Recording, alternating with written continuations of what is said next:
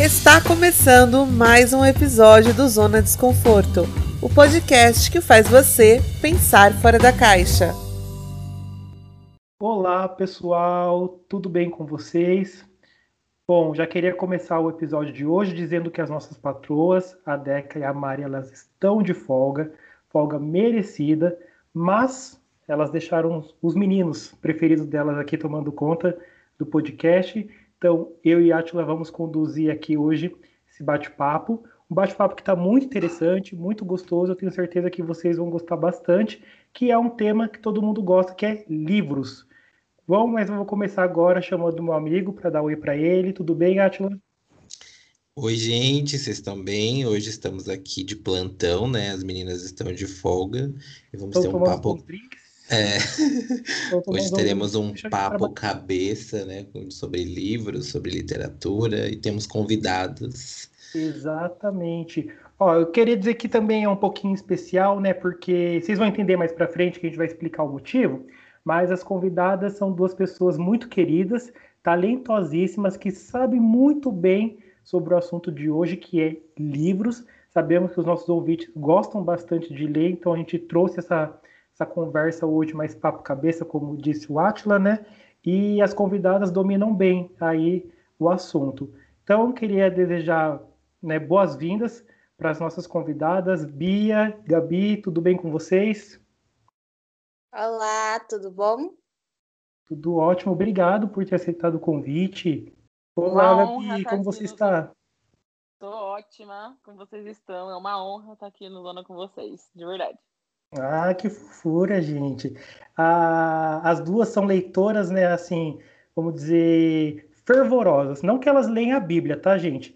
Mas, assim, tanto que elas leram, né, acho que todas as vertentes da Bíblia já passou. Então, leram aí muita coisa nessa vida. Porque, vou dizer, sabe aquela pessoa que tem na cabeceira uma, um livro para ler antes de dormir? Essas duas aí têm sete, oito.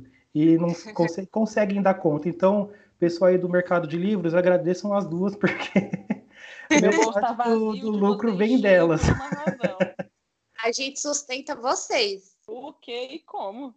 É, é, sobre isso, porque é no físico no online, né? Bom, já vou lançar a primeira pergunta. Vocês têm lido bastante ultimamente? Sim, nossa, assim, na verdade, eu, eu venho de uma crise literária muito forte, porque desde o quinto semestre da faculdade, que eu tive que começar parar as minhas leituras de lazer e começar a ler as coisas da faculdade. Nossa, eu entrei numa crise assim, sabe, que eu perdi o gosto pela leitura. E aí, quando terminou a faculdade, eu tentei voltar, só que os livros que eu tinha aqui em casa eram esses bem chatinhos, assim, muito sobre política e tal, muito técnico. E aí, quando o Gustavo me chamou para o projeto e começaram a conversar sobre livros atuais, romance, não sei o que lá, eu comecei a me interessar. Eu falei, eu vou, eu vou assim atualizar a minha estante e aí eu voltei a ler. E agora eu tô voltando com força total. Ó, oh, gente, só para quem não sabe, Gustavo, quem ela se refere sou eu, viu? Não sabe, mas esse é o nome que mamãe e papai me deu. e você, Gabi, como tá a leitura aí? Graças a Deus voltou com tudo, porque como a Bianca falou na época da faculdade, a gente não, pelo menos eu não conseguia ler nada, não conseguia conciliar os semestres com as leituras. Então, tipo assim, para quem não sabe, a gente terminou a faculdade, eu, Guto, Bia, na mesma turma. Tem um ano só que a gente terminou a faculdade. Então eu não a Deca consegui... também? A Deca estava com a gente. Então, tipo, eu não conseguia estar tá estudando, ter que escrever, ter que ler e ler os livros que eu gosto, os meus romances, as minhas fantasias. Então, desde que terminou a faculdade, mas assim, no finalzinho do último semestre, para poder dar, tirar um pouco da cabeça o TCC, eu voltei a ler muito. Tanto que eu comprei Kindle e comprei trocentos mil e-books e voltei a comprar muito livro. Então, do ano passado para cá, do meio do ano passado para cá, eu voltei a ler, tipo, fervorosamente, de criar meta, de criar TBR, né, que são as listas dos livros do mês, e voltei, assim, com dois pés no peito. Foi muito, assim, rápido também essa volta, porque fica nessa ressaca literária, mas quando vai ver tá comprando 15 livros, então... Foi o que eu fiz. Então, eu, estava lendo, eu tava lendo dois livros nas férias, entre um semestre e outro. Aí, quando, quando acabou a faculdade, eu disse, não, agora eu vou voltar a ler, eu vou me empenhar, não vou deixar guardado na estante. Aí comecei a ler, e aí eu vinha uma promoção daqui, uma promoção ali, assina clube de, do, da loja para não pagar frete, vai comprando livro. E é assim que meu cartão de crédito deve estar tá me amando. E você, doutora Atila, os livros estão na estante ou na cabeceira aí, da, ou na cabeceira ou do, do lado da cama? Gente, eu entrei numa crise, essas que vocês estão falando, no ano passado, assim, logo quando começou a pandemia, eu travei, não conseguia ler nada. Eu falei, meu, eu preciso fazer alguma coisa para voltar a ler. Aí eu criei um grupo de leitura com dois amigos meus, e aí a gente escolhe cada cada rodada um escolhe um livro, os três lê esse livro simultaneamente e depois a gente faz uma videochamada para bater um papo sobre esse livro. E isso me ajudou muito, porque me incentivava, né? Tipo, Ariano competitivo, né? Não tem que ler, tem que ler. Aí eu acabei que no ano passado eu li 10 livros. Eu comprei um Kindle, né? Porque como eu mudei de casa e minha casa agora eu moro em apartamento é pequeno, eu não trouxe os livros para cá, não cabia, né? E aí eu comprei um Kindle e isso me ajudou também bastante. E aí eu consegui ler. Só que esse ano eu já estou um pouco travado. Então esse ano eu consegui ler três livros. Estou terminando o o terceiro agora, que é 1984, que já é uma leitura mais dificilzinha, então eu já estou enrolando faz tempo.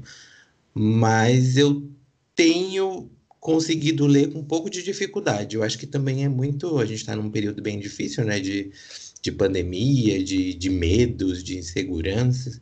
Aí eu tô meio travado. Mas, assim, no geral, eu consegui ler nos últimos meses três livros.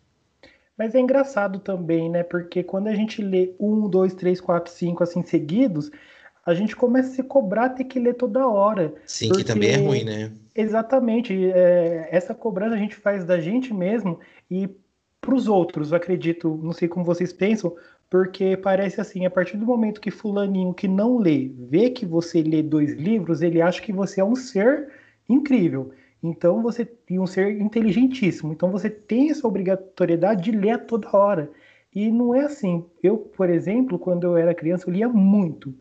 Tanto em casa quanto na escola, eu sempre gostei muito de ler, sempre. Já falei aqui várias vezes, minha brincadeira, quando eu era criança favorita, era ler e escrever.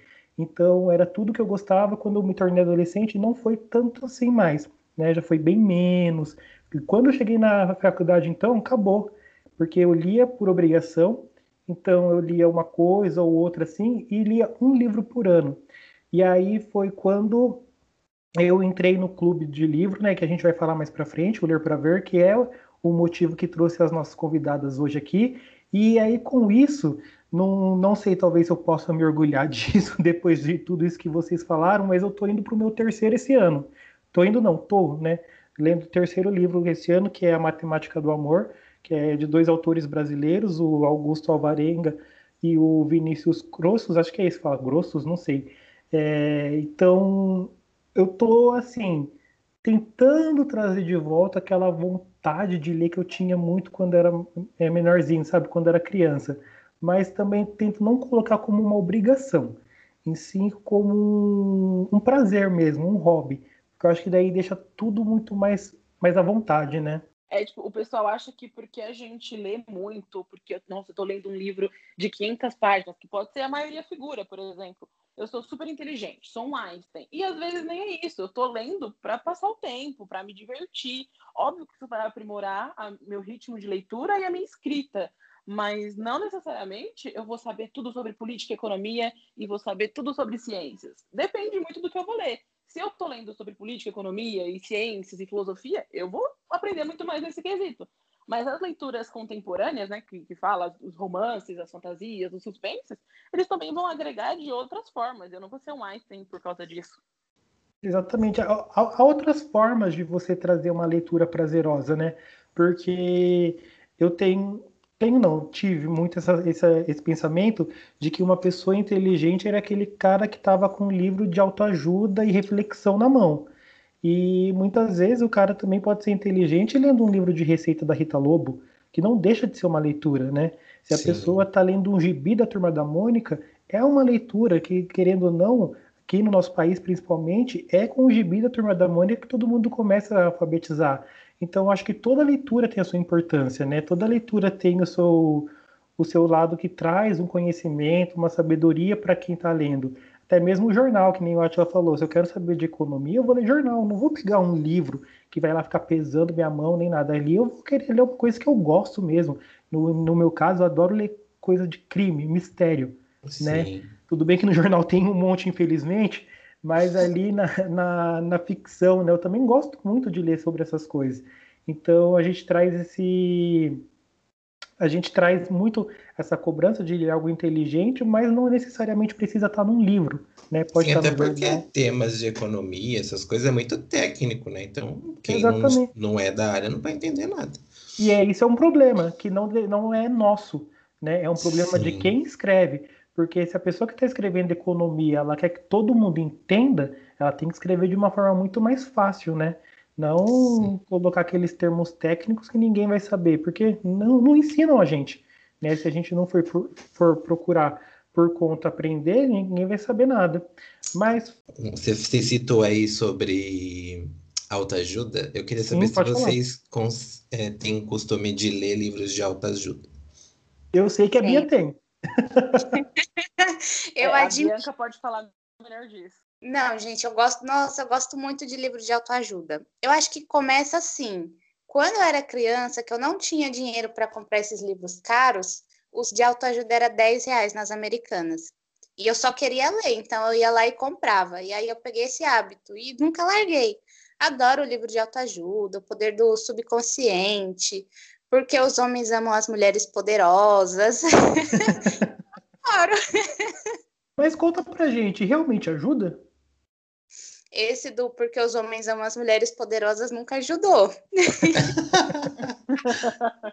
Não, é, esses assim nunca fizeram efeito, mas o poder do subconsciente eu gosto.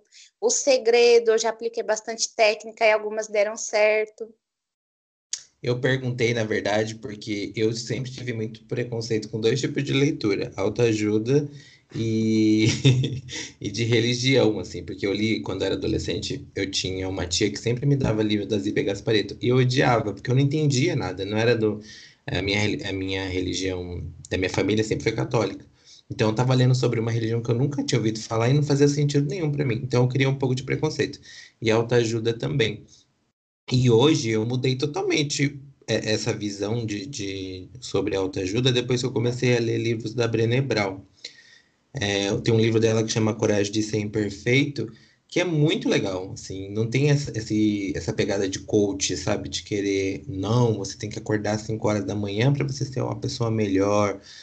É, traz um debate muito mais rico e que eu acho que é válido ler livros de autoajuda nesse, desse tipo, assim. Então eu fiquei curioso para ver se vocês já tinham lido ou não. Inclusive tem um documentário da Brené Brown na Netflix muito legal também, que eu recomendo. Esse tipo de leitura eu acho que ele, ele traz mais o interesse para ler, né? Porque realmente eu já tinha escutado falar desse livro e você falando dele agora me deu ó, mais um interesse para querer pegar ele e ler. Porque, gente, realmente não dá para você abrir um livro de um cara que tá no alto né, do seu privilégio falar que você só tá onde tá na merda, vamos assim dizer, porque você não acorda quatro e meia, cinco horas da manhã para pegar um trem lotado e correr atrás das coisas. Então, né, já fico pistola com isso. Então também tinha um pouco de preconceito com a autoajuda. Em quesito religião, eu nunca já li a Bíblia já, mas assim, não, não costumo acreditar muito no que está escrito ali, mas em quesito religião, eu sempre gostei muito de ler coisas sobre a doutrina espírita, mas não livro mesmo, né? Eu gosto de pegar artigos, até mesmo textos em blog, essas coisas que não deixa de ser uma leitura. Aí sim eu gosto muito porque não é a religião que eu frequento, né, que eu sigo, mas é o que eu mais me identifico e consigo entender um pouco melhor, né, é, e trazer algumas coisas para minha vida. Mas voltando à pergunta que eu ia fazer antes, é, mas também assim, que nem a Bia falou sobre antes não ter dinheiro, muitas vezes até hoje também fica ainda um pouco apertado por causa dos valores que são os livros. E aí eu queria entender um pouquinho, e até o Atila pode falar também, as, vocês, a opinião, o que, que vocês acham dos preços que são os livros hoje em dia, tanto na livraria física quanto no online, mesmo sabendo que no nosso país a leitura não é incentivada. Gustavo até comentou essa semana que a Gabriela é louca de, de compradora voraz, que compra o físico, compra o e-book, não sei o quê. Porque, cara, eu fico muito. A gente tem até uma amiga, a Jéssica, que faz parte do nosso grupo de leitura e tudo mais, que também fica muito em cima tipo, de promoção, por exemplo.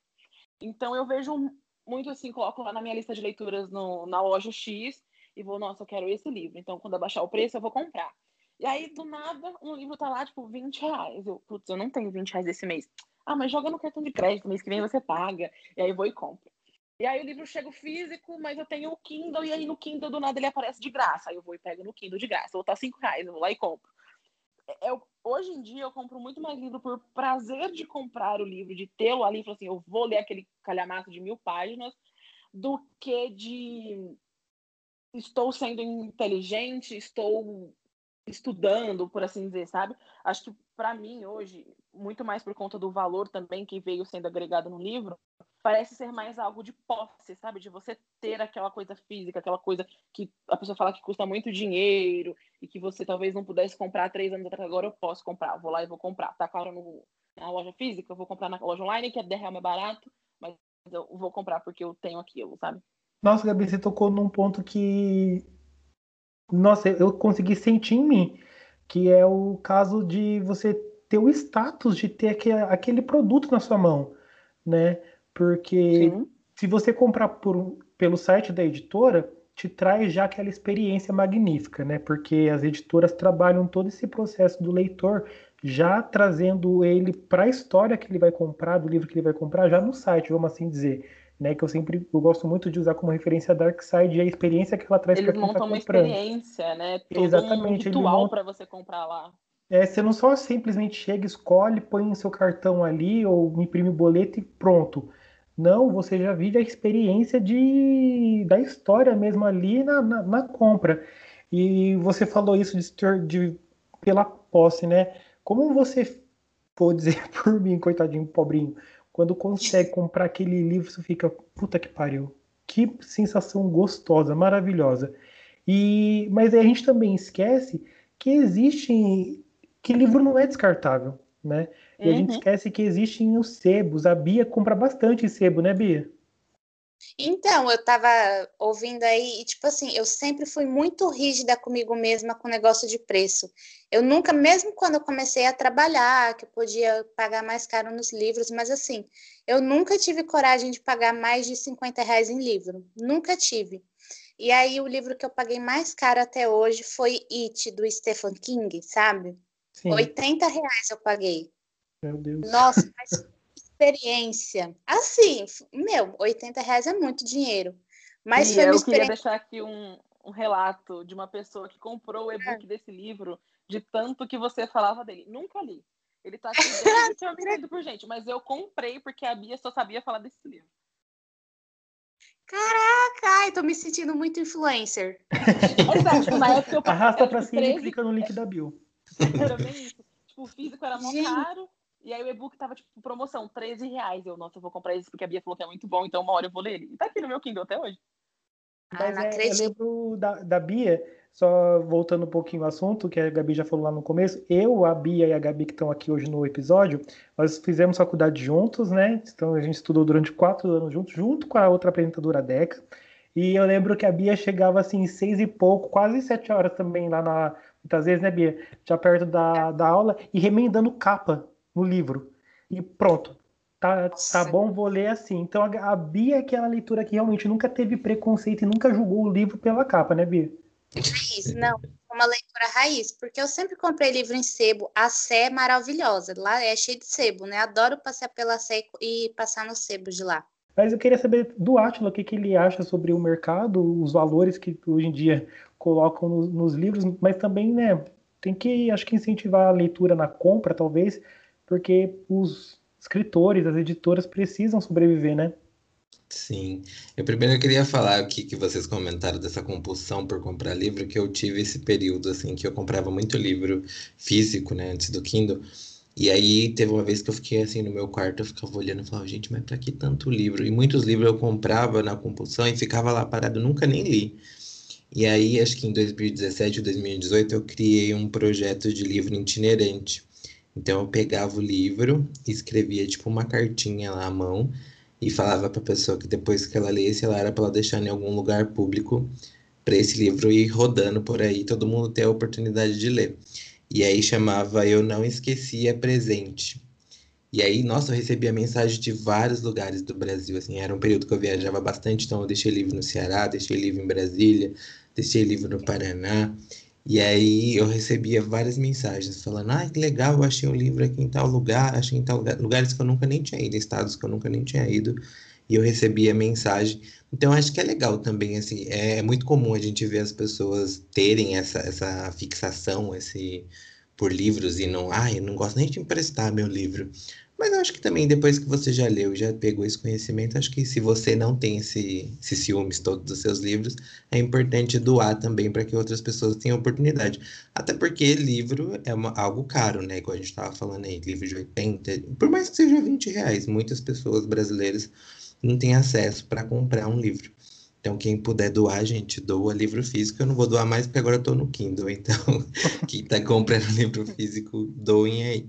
É um tipo proje... de incentivo, né, Atila? Sim, totalmente, assim.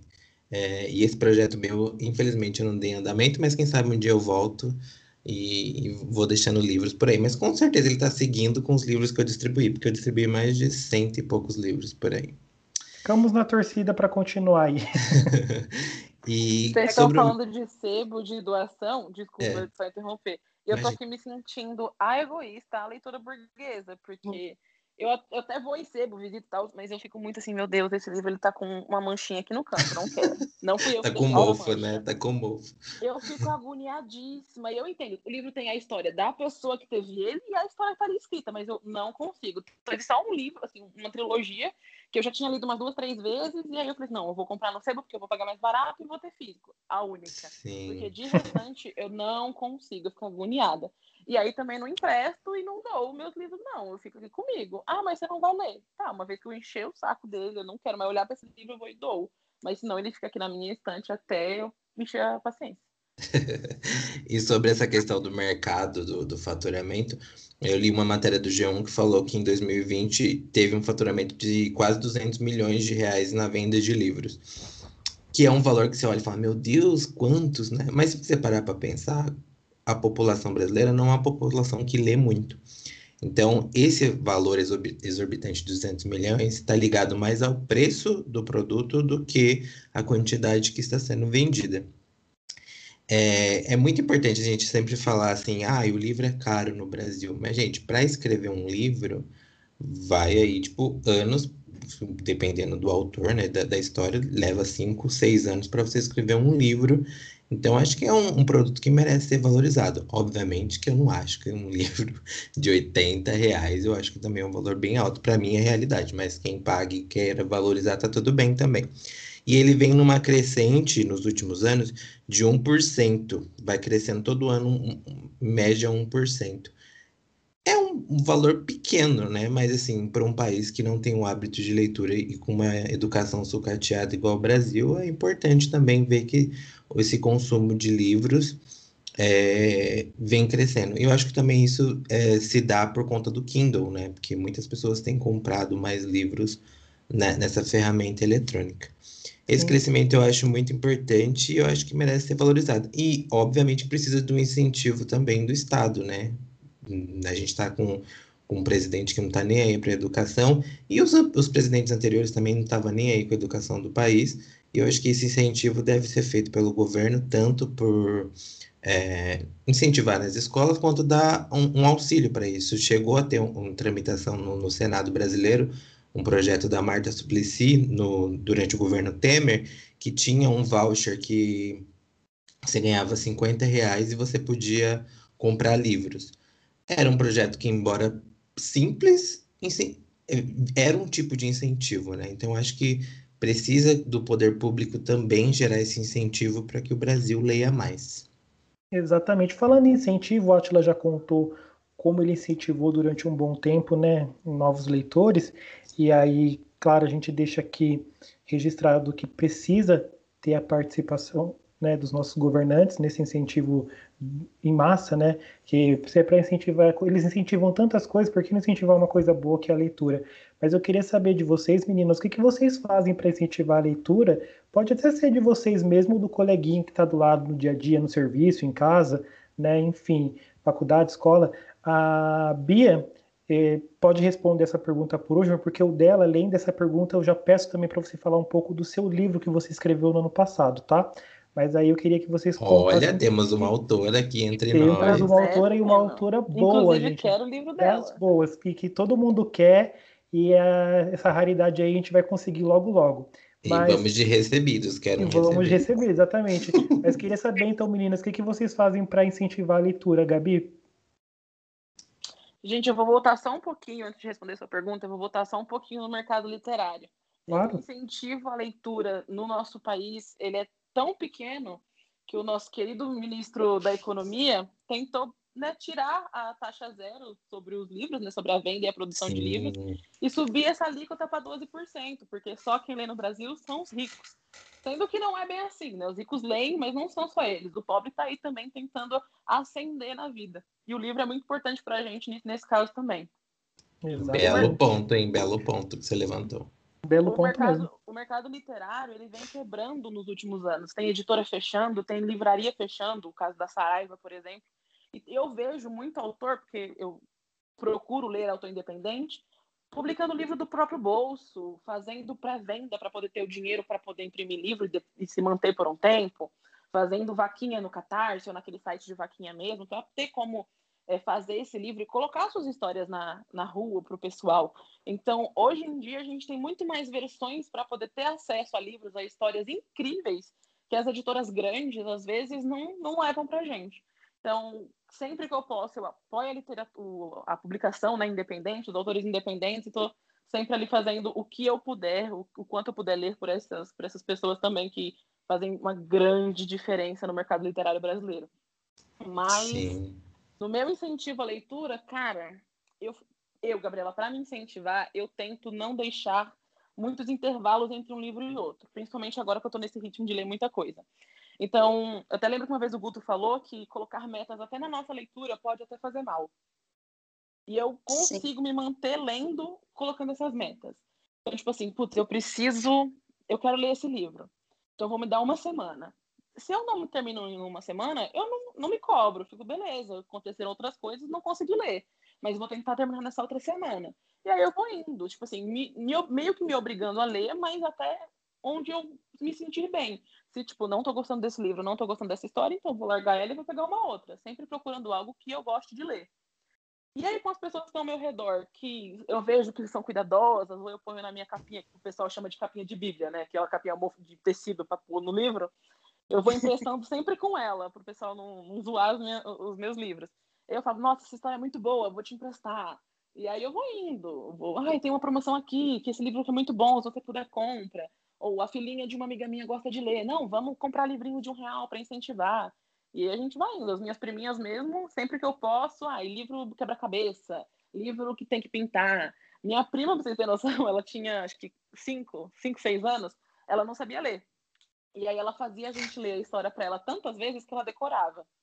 E aí ela chegava e falava assim, Gabi, lê para mim.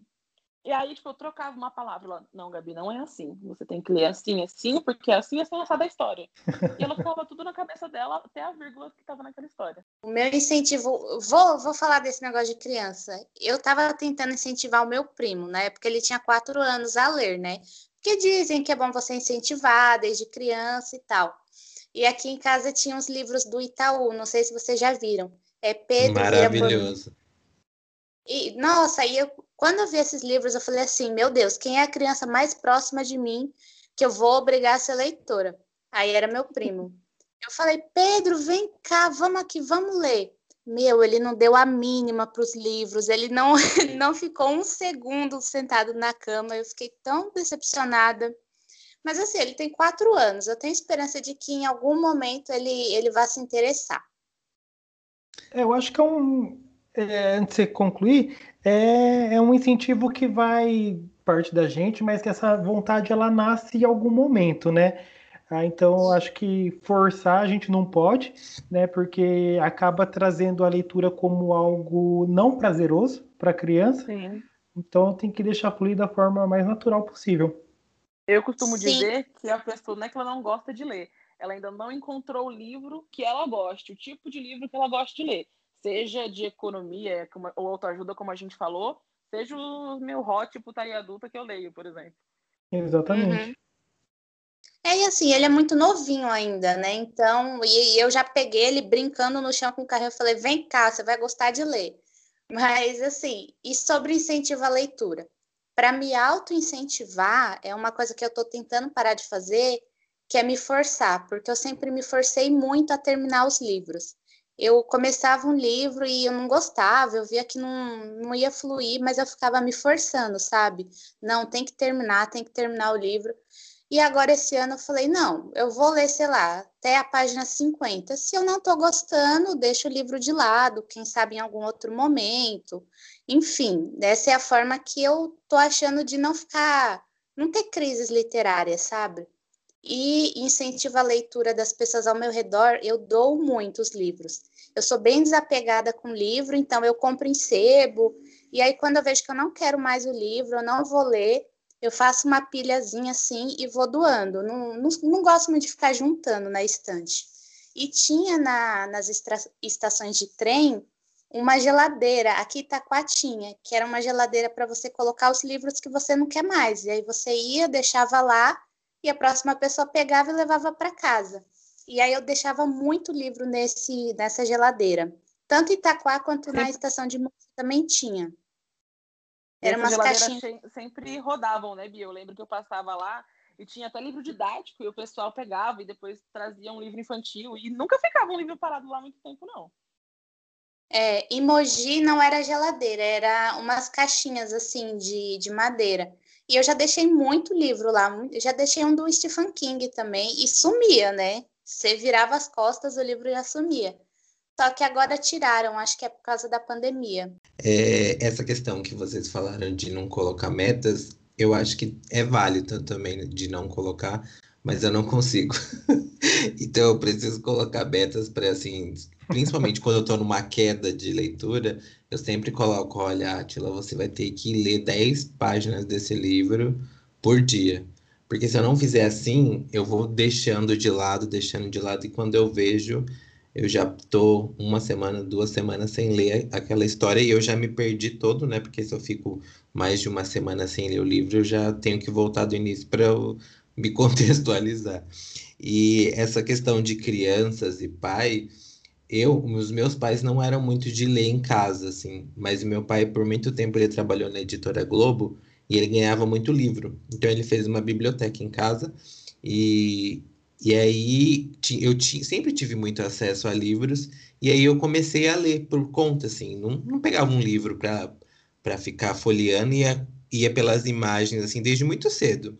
E aí meio que criou em mim essa vontade de ficar lendo, assim, eu não sou um leitor assíduo, assim, é, que, que lê muitos livros por ano, mas eu desenvolvi esse interesse por leitura. E com meu sobrinho, ele também não gosta de ler, ele tem sete anos mas todo data assim comemorativa que eu posso, eu dou um livro para ele, para tentar colocar nele esse, esse, essa curiosidade, sempre com temas que ele gosta, assim.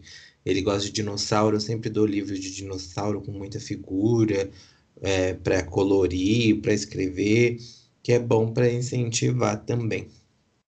Eu também faço isso com a minha sobrinha, Cecília, tem seis aninhos, e sempre que eu posso eu compro um. Bia, pode contar para a gente então sobre sua experiência como autora, escritora, contar um pouco da, do seu livro para a gente, que, olha, né, faz tempo né, que, que, eu, que eu li, foi ano passado, e é um livro muito. Eu acho que ele tem um pouco de tudo, né, Bia? Porque ele tem cultura, ele tem conhecimento e ele também tem reflexão sobre a vida, né? Pode explicar para a gente um pouquinho? Tem, então, assim, é o meu grande orgulho, né, esse livro. Hoje está fazendo um ano que eu terminei a faculdade e assim, quando a gente iniciou o período de TCC, nós tínhamos várias opções, né? Era revista, documentário, mas eu falei, eu quero fazer o livro reportagem, eu quero ter a satisfação de escrever um livro. E vamos lá, e fui de cabeça. E aí eu escolhi falar sobre a criminalização do funk, porque eu queria falar sobre música. Eu sou muito apaixonada por música, tanto quanto por livros, né? E aí eu falei, não, vou falar sobre o funk.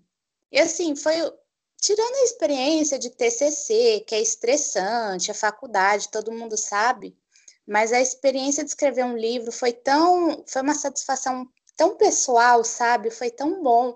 Assim, todos os dias eu parava e eu ficava assim cinco horas escrevendo. Tinha muita pesquisa, tinha que pesquisar demais, fazer muitas referências. Eu lia muito, li demais sobre o funk. Mas assim, fazer um livro, a experiência de ir lá, capítulo 1, e aí escolher cada, cada título do, do capítulo ser uma música, e eu ficar pensando, nossa, qual vai ser o, a música título desse capítulo? Sabe, foi, foi muito gostoso, porque eu sou muito apaixonada por escrever. Então, assim, eu gostei demais. E aí, quando eu mandei o livro para editora, daqui a pouco, dali uma semana, veio o livro pronto, com a capa. Assim, a autora, Bianca Tiburcio, foi tão emocionante, foi tão gostoso, sabe? E eu, eu paro e penso, gente, eu escrevi um livro com 22 anos e ainda teve nota 10 esse livro. E é isso, a experiência de escrever o livro foi, foi maravilhosa, foi uma satisfação pessoal. E o livro ele fala sobre a criminalização do funk, tem um pouquinho de tudo, como o Gustavo falou. Eu explico a história do funk, as principais vertentes que existem hoje, né? Porque o funk não é uma coisa só, tem vários tipos. Eu falo sobre os casos de, de criminalização e as coisas boas que existem no funk, né? Porque a grande mídia mostra só coisas ruins.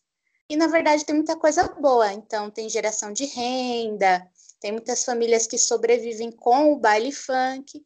E aí eu falo sobre isso no livro. Nossa, tema importantíssimo, hein? Já fiquei curioso, quero ler. Então, sobre isso que eu ia perguntar, Bia, é possível fazer a leitura desse livro? Nossos ouvintes ficam curiosos. Porque o Gustavo leu e eu não li ainda, eu tô com ciúme. Entendeu? Tô triste agora porque o Gustavo leu e eu não. Então, gente, eu nunca fiz com a intenção de vender, né? Eu fiz com a intenção de, dessa satisfação e do TCC, claro. Mas eu não tenho quantidade suficiente para distribuir ele físico, só para os mais íntimos. Mas hum. DF, entre em contato. Se eu gostar de você, se eu gostar da sua foto de perfil, eu te mando.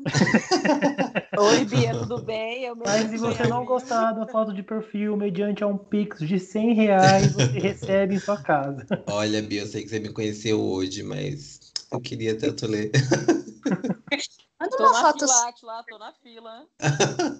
Oi, gente, deixa eu só levantar uma polêmica aqui, que eu gosto de polêmica. Vamos, Atila, que eu sou do time Kindle, vamos lá. a, gente, a gente falou do Kindle aqui, que, que algumas pessoas não gostam, outras pessoas não gostam, mas eu tenho uma polêmica ainda maior para trazer para cá. Audiobook. O que, que vocês Ai. acham sobre o audiobook? Não, ah, nem bom nem mar. É uma forma de leitura, acredito, né? Na verdade, não sei ouvir a leitura, mas ah, eu não vou ser contra algo que está incentivando a pessoa a imaginar, a sonhar, a viver novas experiências, mas não é o que eu costumo gostar, né? Para mim. Mas tem gente que gosta, bora abraçar a ideia. E vocês, meninas? Eu então, não eu... sou muito chegada, não.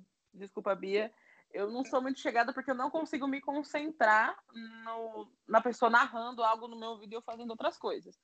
Eu lendo, vendo a palavra, eu consigo imaginar mais, eu me aprofundo mais na história. Mas também não, não vejo problema em, em quem curte, não. Tem muitos atores, por exemplo, que eu acompanho de novela infantil que eu assistia, que hoje em dia são narradores de audiobook e é super legal. E o audiobook, hoje em dia, lá, por exemplo, nos Estados Unidos, que é onde geralmente, se não me engano, começou, lá é mais vendido audiobook do que e-book, que aqui no Brasil cresce cada vez mais.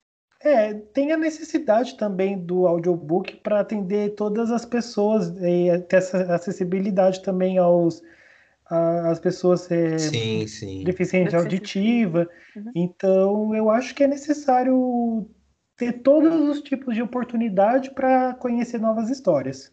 Eu tenho o meu relato, irmãos. o meu depoimento. Rapaz, que o último, li...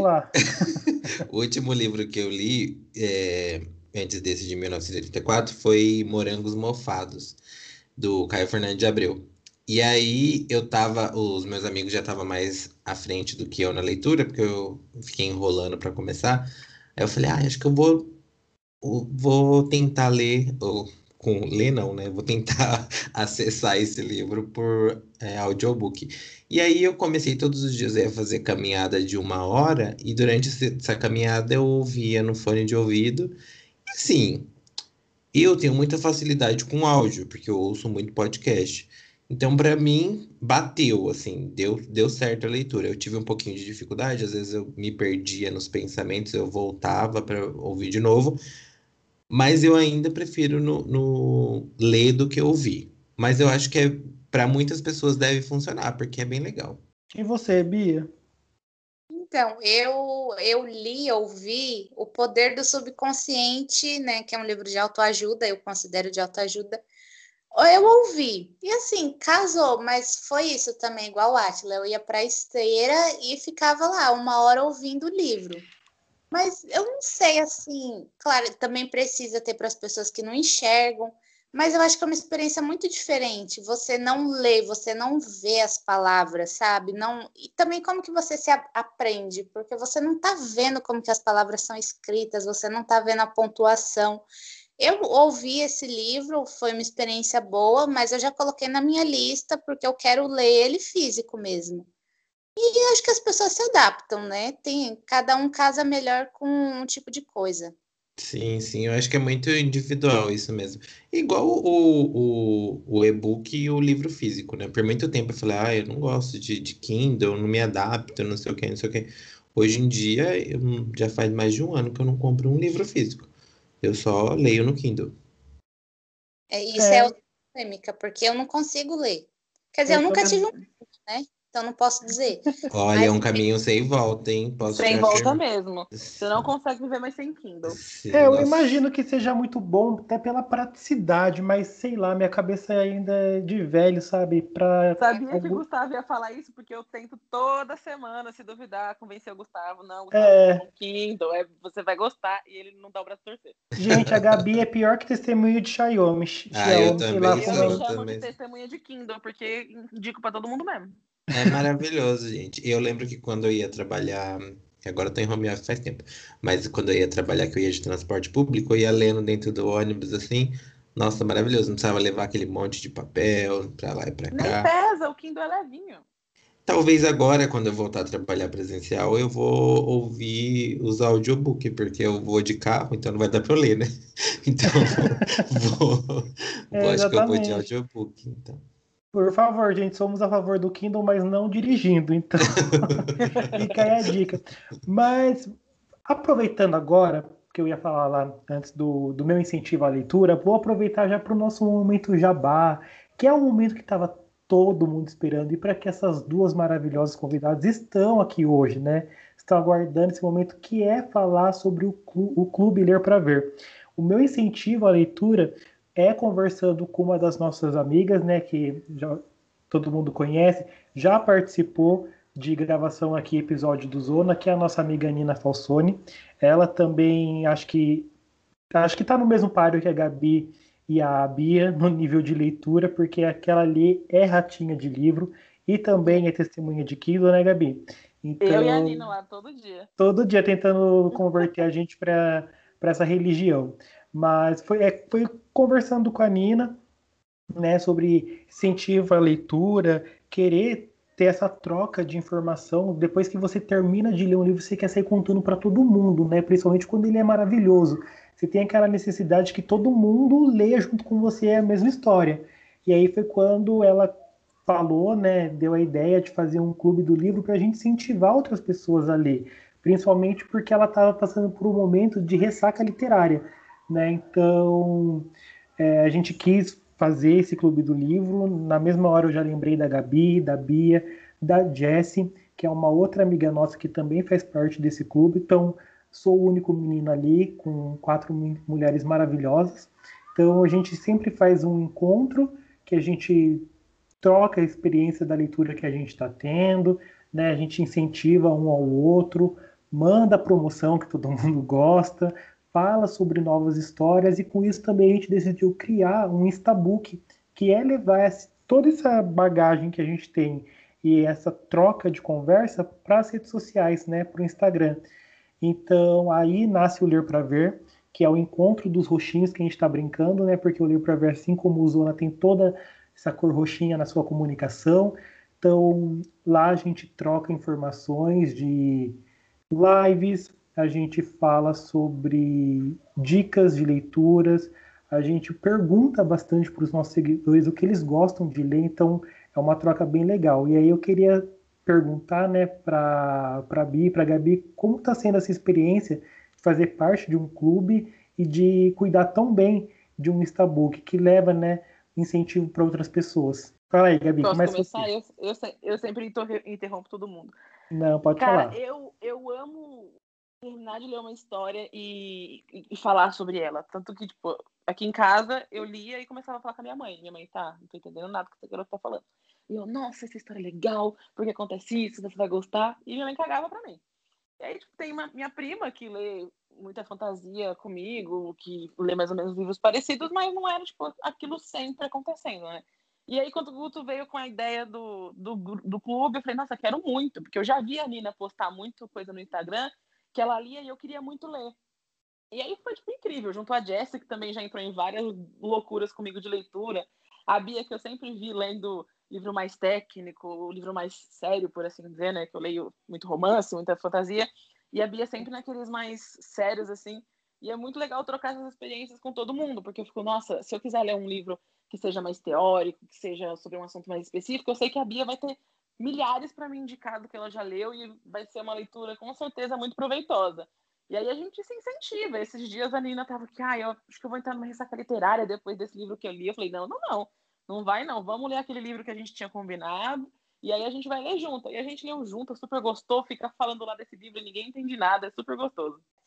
Então, o ler para ver é um, eu só posso descrever como delicioso. É um projeto delicioso, é uma delícia de participar. É tudo muito assim fluido, muito intuitivo. E vou fazer um momento sensacionalista, um momento recorde. O ler para ver me salvou salvou a minha vida. eu nada, universal. Não, porque assim, eu tava, né, nessa crise que eu falei, eu tava lendo assim muito devagar, sabe? Era um livro a cada dois meses. E aí, quando o Gustavo me chamou, primeiro eu me senti lisonjeada.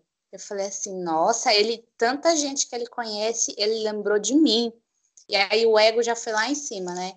E aí, nossa, o Guto lembrou de me chamar, logo eu, para o Clube do Livro. Logo e ela é, mas... tinha acabado de lançar um livro maravilhoso. Só isso, gente. Mal sabia eu que ele já tinha chamado 15 pessoas e elas recusado. Ai, para de show. Mentira, o convite dela foi feito, essa POC aí, gente. Demorou um mês para me responder porque ela não olha o WhatsApp. Mentira, eu sei que eu fui assim, uma das primeiras. Enfim. E aí, assim, quando começou a primeira reunião, todo mundo falando sobre livros super atuais, eu assim, meu Deus, que livro é esse? E aí fui mudando, sabe? Fui pesquisando, fui colocando os livros que eles estavam recomendando no grupo, colocando na minha wishlist, que até então também não fazia ideia que existia. E aí foi isso, fui fazendo. Aí esse mês é meu aniversário, eu ganhei quatro livros maravilhosos que, tipo, tô louca para ler. E é isso, ler para ler para ver me salvou, porque agora, ó, tô lendo pra caramba. Li um romance que eu fiquei viciada, achei que ia entrar na ressaca literária, mas não entrei. E é isso, é um projeto maravilhoso, gente. Só segue, só só fica lá vendo os stories e as publicações porque é maravilhoso. Esse é um incentivo que o Ler encontrou também para nós cinco não, não parar essa leitura, né? A gente não quer fazer o coleguinha ler trocentos livros também no mês, porque a gente sabe das prioridades da vida adulta, né? Do tempo que é corrido, mas é trazer isso. O, o incentivo que a gente quer é falar: olha, você não precisa ler 10 livros no mês para ser um bom leitor. Né? Você tem que gostar do que está fazendo e trocar essa experiência com um amigo.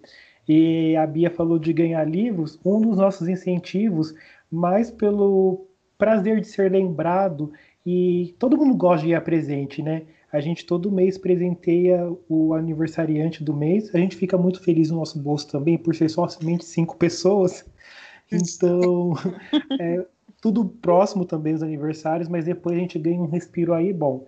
Então, esse mês a Bia faz aniversário, né, Bia? E daí ganhou de todo mundo um livrinho aí que ela, que ela mesmo quis. Então ela colocou lá na listinha dela e ela foi contemplada. Além disso, a gente faz desafios, né? A gente desafia os cinco participantes a ler um livro sobre um tema.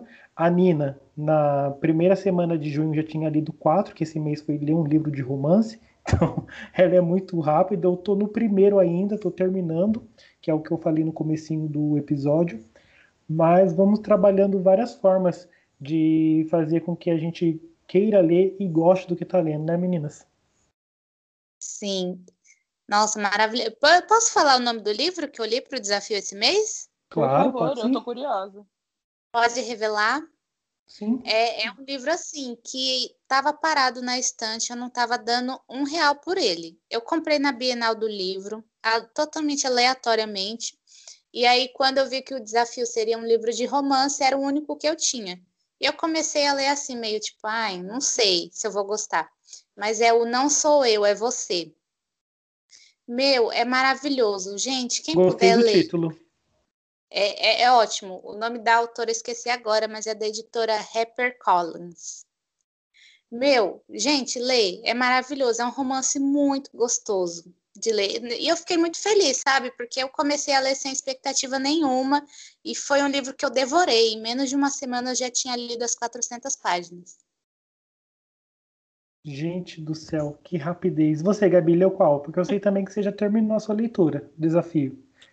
Eu tô nas últimas 20 páginas do meu último livro, que eu me propus a ler esse mês. Eu separei três livros e um conto de um outro livro de uma autora independente, da Camila, que eu adoro tudo que ela escreve, eu vou ler esse outro conto dela. Então tô terminando. Eu li uma fantasia infanto juvenil, li um romance contemporâneo, que é Como Sobreviver à Realeza, Como Sobreviver à Realeza, que foi super hypado no ano passado. E tô terminando agora a Geografia de Nós Dois, que eu tinha comprado há um tempo atrás, que eu vi uma promoção, e calhou de só ler agora. Mas eu já cansei de romance, já bati uhum. nas metas do desafio, agora vou voltar para minhas fantasias, para os assassinatos e ler outras coisas. E você, Atila, não, não tá nesse desafio, mas se tivesse e, e quer indicar um romance aí, qual que você leu e gostou? Então, de romance, eu li um no ano passado que chama Só Garotos, que é da Pat Smith, que, que é bem interessante, bem interessante, que conta ali na, na, na, na década de 70 para 80 a galera do rock nos Estados Unidos e os romances que rolava ali, Janis Joplin, o, pessoal da turma dela, é muito, muito interessante. Não, mas é isso, esse livro da Só Garotos da Pat Smith é muito, muito legal mesmo.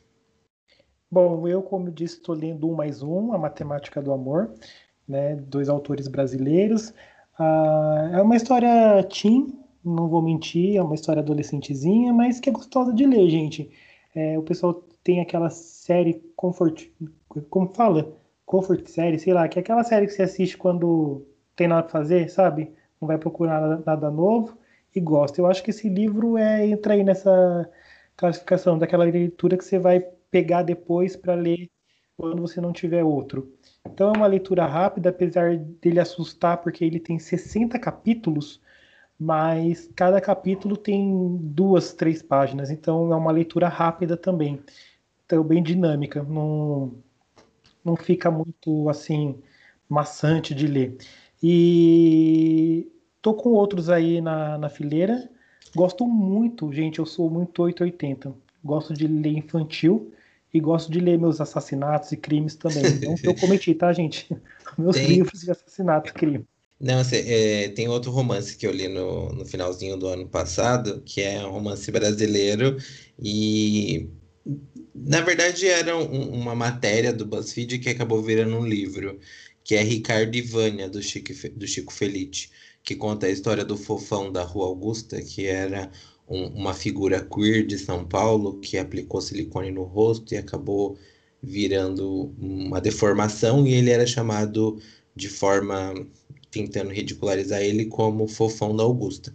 E aí o Chico Felice foi, fez um, um acompanhamento com ele, viu todo a, a, vida dele, a trajetória dele, e descobriu que tinha um romance que ele começou a namorar ali no, no final da década de 80 para 90, e aí ele conta esse romance com o Ricardo, é, o nome do livro é Ricardo e Vânia, a Vânia que virou, é, fez a transição, era um, um, um, rapaz, quando eles namoravam, fez a transição e mora na Europa.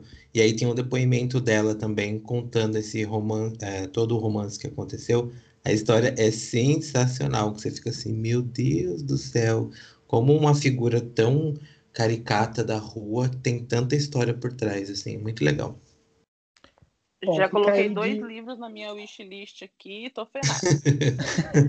é isso que eu ia falar, fica de indicação aí para a gente ler novos livros, mas para colocar mais indicação aí para os nossos ouvintes, cada um fala aí o livro favorito da vida e indica mais outro, pode ser, galera? Pode ser. Então, Bia, começa. Pode, bora livro favorito e também indica um outro aí que você acha legal o pessoal ler. Ah, o meu livro favorito é aquele clássico A Menina que Roubava Livros. Amo, acho que já li 20 vezes. E um livro assim que eu recomendo para refletir sobre a vida, sobre os nossos privilégios e o que é ser mulher no Brasil, é A Vida Invisível de Euridice Guzmão. Tem um filme também, mas o livro é maravilhoso. Fátima.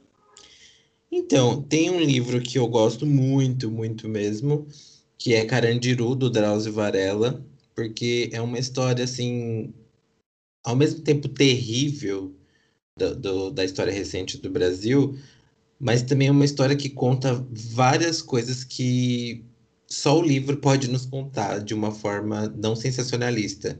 Porque história de presidiária a gente só tem acesso em Datena, Cidade Alerta, essas coisas. E o Drauzio Varela, com essa visão médica dentro do, do presídio, é sensacional, assim. É de uma, de, de, de, uma compaixão por aquelas pessoas que estão ali, ainda que criminosos, mas ele tem, traz de uma leveza todos os assuntos que acontecem ali dentro. E quando chega a hora do massacre também, que se, se coloca naquela situação é hora horrível e hora assim, meu Deus, como que eu não conheço a história recente do meu país, assim. E principalmente gente que mora em São Paulo, né? E tem um outro que é mais cabeça, assim, que é As Intermitências da Morte, do Saramago. É muito, muito, muito bom mesmo. Leiam. Só só um adendo também rapidinho nessa indicação do Atila sobre o Carandiru é que o Drauzio Varela ele não faz mais do que ele prometeu quando ele se formou médico né, na faculdade de medicina, que é defender e cuidar da saúde, seja lá de quem for.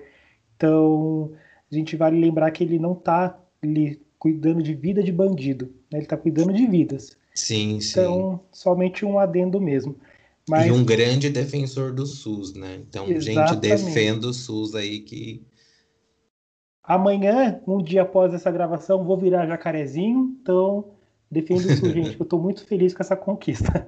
Exatamente. Sua indicação. Eu aqui, depois de tantos livros reflexivos, eu vou indicar aqui meus, meus romances e as minhas ficções. É, meu livro favorito da vida é que eu sou cadelinha da Camila Marciano. Se vocês não conhecem, é uma autora independente incrível que publica no Kindle, publica no Wattpad, tem os livros físicos que ela mesma manda para gráfica e vende na lojinha dela mesmo no, no site dela. Então a série dos Ferreiras, né, que é o próximo homem da minha mulher sou eu, o último o, o próximo homem da minha mulher sou eu, o único homem da minha mulher sou eu e o último homem da minha mulher sou eu, ensinam muito sobre amor de casal, amor de irmão, amor de é, filho, amor de amigo e sobre como você defende as pessoas que você ama com unhas e dentes e você faz tudo por elas mesmo. É, não, eu amo essa história, sou, sou suspeita a falar. Em superações, cara, é, é incrível, eu amo. E um, assim, que eu li tem uns três, quatro meses, e que eu fiquei louca lendo, assim, não conseguia parar, chama Antes de Dormir. Até peguei aqui o Kindle para ver o nome da autora, da S.J. Watson é a história de uma mulher que ela tem, ela passa o dia e quando ela dorme, ela acorda no dia seguinte, ela esqueceu tudo o que aconteceu no dia anterior. Ela só tem memória até um determinado dia. Isso é por conta de um acidente que ela sofreu um, uh, anos atrás. E aí a história se passa ela escrevendo um diário, como o psiquiatra dela pediu para ela escrever nesse diário o que se passava no dia dela. E no dia seguinte ela lê para ver se ela lembrava. E aí isso ela vai indo, vai indo, vai escrevendo, ela vai descobrindo coisas. E o final, assim, você fica de queixo caído, você fala, meu Deus, eu não pensei que isso ia acontecer. E aí eu comi esse livro que eu queria muito entender o que estava acontecendo com aquela mulher. Muito bom. Ai, que ícone. Finais surpreendentes é sempre um novo estímulo, né? Um, um novo gás, assim, para opa, quero mais um. Bom, já aproveitar para dizer que a gente está no final do episódio, mas deixar minha indicação também. Meu livro favorito é Hora do Amor, do Álvaro, do Álvaro Cardoso Gomes. Eu acho que eu já li também esse livro muitas e muitas vezes, mais de 10, e eu sempre acho muito incrível a forma como ele descreve o amor que começa ainda entre duas crianças. É claro que, né, gente, ele ali romantizou a amizade mesmo. Ele contou de uma forma muito bonita dois é, uma, a menina e o menino, quando se conhecem, tornam vizinhos e são amigos. E o que me deixa mais encantado é que a história é toda ambientada em São Paulo, no interior de São Paulo, na cidade americana. Então, são coisas assim que deixam o livro bem leve, bem gostoso. É a transição deles para a adolescência, né, até a fase adulta, e vai mostrando ao longo do, da vida deles as perdas familiares, né, as perdas de amigos e como um ajuda o outro que quando é criança é o amor, a admiração de duas crianças, que vai crescendo e se tornando o, amor de um homem e uma mulher. E outra indicação, bom, na verdade eu poderia deixar um monte, né? Mas só pode deixar um, eu vou deixar o último suspense, mistério, terror aí que eu li, que foi o Bom Dia Verônica. Para quem já assistiu a série, eu falo sinto muito, porque a série não é tão boa quanto o livro é. Não... Nossa, eu adorei a série lá na Casão, é maravilhosa. É, eu não confesso que eu fiquei bem chateado quando assisti a série. Interpretações maravilhosas, tá bom, gente? Não vamos deixar que, que isso afete aí né, a, a, interpretação dos atores, que foi muito bem feito, mas a forma como construiu a história de um livro tão rico me deixou um pouco desanimado. Mas vale a pena a leitura, mesmo até para quem assistiu a série, ter uma outra visão a partir do livro. Então fica aí de leitura. E vai ter a segunda temporada, né? Que vai é ter a segunda temporada. Boa tarde, Verônica. Exatamente. Quando você lê o livro, você não consegue entender como fizeram uma série. Porque quando eu assisti, eu assisti, desculpa, quando eu li o livro, já li sabendo da confirmação da Netflix para uma segunda temporada. E aí, quando eu terminei o livro, eu falei, mas não tem como fazer uma segunda temporada, né? Porque acaba ali. E aí, quando você vai assistir a série, você consegue entender a desculpa que eles usaram para continuar com a história. Mas não, sei lá, não, não me agradou tanto assim. Mas é isso, gente. Fica de incentivo, né? Todas essas indicações aí, salva esse episódio aí para vocês escutarem sempre, pegarem sempre elas e colocam na sua estante, colocam aí na lista de desejos, na lista de prioridades de leitura, porque a gente sabe que é muito enriquecedor, né, pessoal? Sim, sem sombra de dúvida. Pessoal, a gente chegou ao fim da nossa gravação, do nosso episódio. Bom, gostaria mais uma vez de agradecer a participação de vocês. Gabi, deixa seu arroba, Bia, deixa seu arroba para o pessoal seguir vocês nas redes sociais, conhecerem o trabalho de vocês, que é só viver como uma lindas e belas burguesas. Como que é o seu, Gabi? O meu arroba Gabi Pereira G, Gabi com E. É, tô sempre na linda, bela, às vezes com um look maravilhoso, às vezes sem maquiagem, mas estou sempre também nos meus stories colocando o que eu tô lendo, marcando ler para ver, e é isso aí. E você, Bia? Já indicou, né? Mas vai de novo, agora no, nos modos certinho. É. Anota aí, quem não anotou, vou repetir. É arroba tiburcio, underline, Bianca. Você vai encher os olhos, você vai rir, vai chorar, porque eu coloco as presepadas do dia a dia lá sempre. Então segue. Ela promete, hein? Atila já tá gravado aqui, né? O arroba, mas se eu quiser indicar de novo. Eu sou Atila Carme em todas as redes, gente. Me acompanha lá que eu tô entrando num novo projeto, um novo podcast tá vindo por aí. E o primeiro convidado desse podcast vai ser o senador Fabiano Contarato da rede do Espírito Santo, que está aí na CPI, da CPI da Covid. Então acompanha nas redes sociais que vem coisa nova por aí. Gente, o Atila é aquele, aquela gotinha ali que a gente precisa de inteligência nesse podcast, né? Porque fala bagaceira, mas o menino vem com conteúdo inteligente. Então, assim, né, pessoal? A, a minha indicação de hoje é seguir o arroba do Atila, principalmente no Twitter, gente. Ele dá cada comentário ácido, mas maravilhoso, e você fica assim: precisamos aprender com esse garoto. Então, muito obrigado e parabéns, Atila. Parabéns pelo novo projeto aí, que eu estou muito feliz, já sabia né? Mas é bom agora os nossos ouvintes também ficar sabendo que logo, logo eles vão ter outro podcast tão bom para escutar junto aí, em paralelo ao Zona. Bom, gente, é isso. Vocês me encontram em todas as redes sociais também, como arroba Guto Ferri. Espero que vocês tenham gostado e a gente aguarda vocês no próximo episódio. Beijão. É isso, gente. Um beijo até semana que vem. Tchau, pessoal. A edição desse episódio foi feita pela equipe do Zona Desconforto e a capa foi feita pela A2C Comunicação.